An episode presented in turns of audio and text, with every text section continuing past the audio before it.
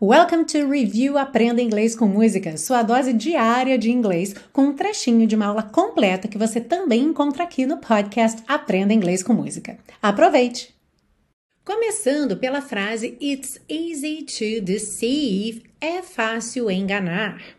Bom, aqui, uma coisa muito importante para você prestar atenção é que você repara que em inglês nós temos it's easy. It é a contração de it com is. Então, it is easy to deceive. Quando a gente vai traduzir, a gente não vai dizer isso é fácil enganar, tá ok? Ele, ela é fácil enganar. Aqui a ideia é simplesmente dizer que é fácil é enganar.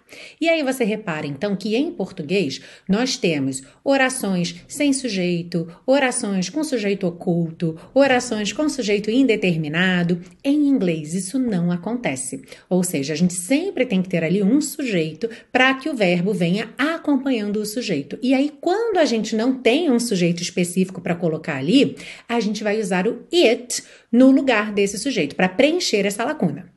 Um exemplo bem frequente que se usa muito no dia a dia é quando a gente fala, por exemplo, de condições climáticas. Se a gente diz, por exemplo, choveu ou então ventou, como é que você diria choveu?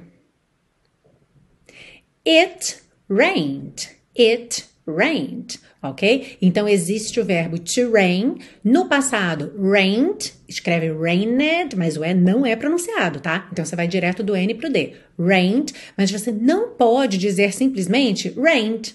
Ou choveu ontem, rained yesterday. Não, tem que ter o it aí ocupando essa lacuna do sujeito, ok? It rained yesterday. It's easy to deceive, it's easy to tease, but hard to get